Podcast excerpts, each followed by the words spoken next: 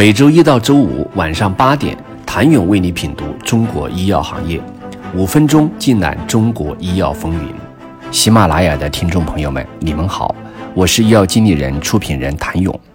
二零一七年二月，在曾经就职的金度律所办公室，作为真正继承者的赵龙发现，家族财富托管人的金度律所合伙人王建平，并未遵照父亲赵志全的遗愿，将资产转移到自己名下，而是将其中百分之九十的资产划转到王氏夫妇的公司。更令人惊奇的是，这家公司的最终受益人除了赵龙，还有王建平的女儿。而作为托管人的律师，随时还可以将赵龙踢出局。此外，剩余百分之十的资产也早在二零一五年就被鲁兰制药的两派瓜分。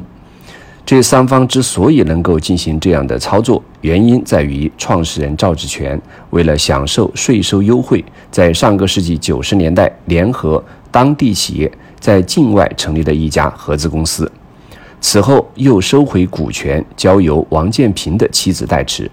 虽然赵志全在去世前签署合法协议，并屡次要求王建平将所持安德森公司转至女儿赵龙名下，但直到赵志全去世，他也未完成过户，给三方共谋留下了操作空间。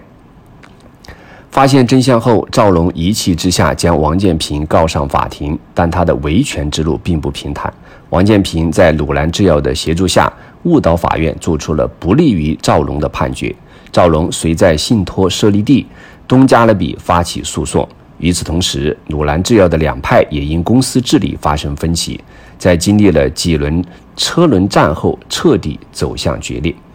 再加上控股权悬空的赵氏家族内部呈现了三方割裂的局面，为了争夺主导权，鲁兰制药董事会与管理层公然反目，互相罢黜，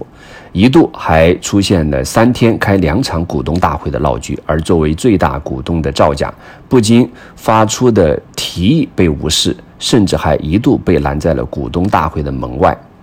即便拥有百亿体量，在中国医药发展的黄金期，这样的拉锯战最终只有一个结果：输掉比赛。坐落在齐鲁大地东南端的临沂，距离省会济南不过两百公里。这里三面环山，一条沂河穿城而过，为踏实肯干的临沂人添了一丝灵动，也塑造了临沂商贸发达的城市气质。作为临沂产业带的标杆企业。鲁兰制药从一个校办工厂发展成百强药企，除了时代楷模赵志全所代表的沂蒙精神在起作用，更重要的是，其为鲁兰制药打造了一套三级火箭增长模式。在鲁兰制药内部，这种化学药加中药加创新药的模式被描述成一套标准的话术，保持化学制药的优势，大力发展中药，做强生物制药。除了早年的化药和中药，鲁兰于二零零三年就开始试水创新药。作为底层支撑，鲁兰制药建立了完善的研发体系，其中包括从一九九九年就开始搭建的五大国家技术研发平台和五大省级技术研发平台，形成了一个以创新研发为导向的动力引擎。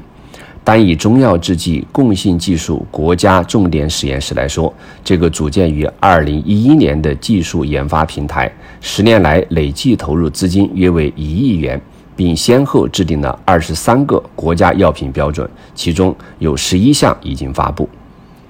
在自主研发之外，鲁兰制药还先后与海内外八十所院校形成了广泛合作，与华东理工大学、山东大学、济南大学分别成立了生物技术、天然药物创新剂型研究中心等等。